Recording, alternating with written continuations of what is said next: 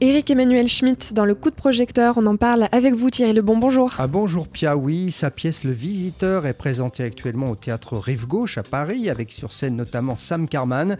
Vienne 1938, la fille de Freud est emmenée par la Gestapo pour être interrogée. Désespéré, le psychanalyste reçoit alors la visite d'un homme très étrange qui prétend être Dieu en personne. On écoute Eric Emmanuel Schmitt. Cette nuit a eu lieu dans le journal de Freud un soir. En 1938, on voit Anna à la Gestapo. Il a écrit que ça. Car je me suis dit que c'est la nuit où Freud a dû souffrir comme jamais. Car Anna Freud était euh, pas seulement sa fille, c'était sa collaboratrice et c'était son bâton de vieillesse. Il y avait un amour infini qui les liait tous les deux. Et je pense que le, soir où, la Gestapo a arraché euh, sa fille à Freud, euh, il est passé par tous les états mentaux. Et donc j'ai imaginé que cette nuit-là, une nuit de grand désespoir, un visiteur étrange arrivait chez lui et lui tenait un discours qui l'oblige à, à, perdre ses habitudes de pensée et à tout remettre en question.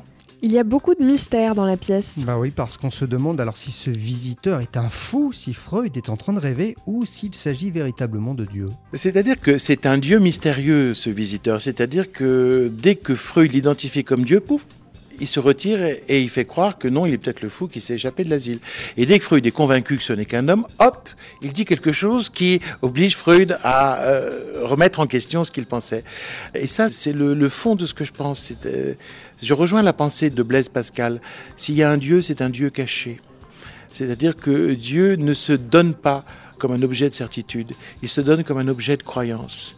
Et c'est l'homme euh, qui a la liberté de croire ou de ne pas croire. C'est pas Dieu qui lui impose de croire ou de ne pas croire.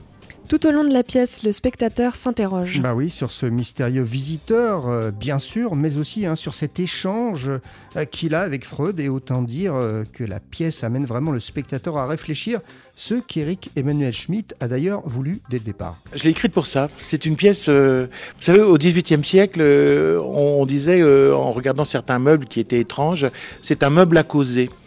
Et moi, j'essaye d'écrire des pièces à causer, c'est-à-dire des pièces qui suscitent la, réflexion avec l'émotion et qui fait que des pièces qui poussent le spectateur en sortant du spectacle à, dire mais alors toi, euh, tu penses que c'est qui le visiteur? Est-ce que c'est Dieu? Est-ce que c'est un fou? Est-ce que c'est Freud a fait un rêve?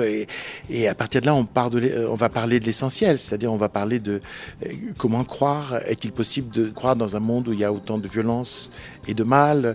Qui est l'auteur du mal? Est-ce que c'est Dieu? Est-ce que ce sont les hommes? Et on va faire de la philosophie.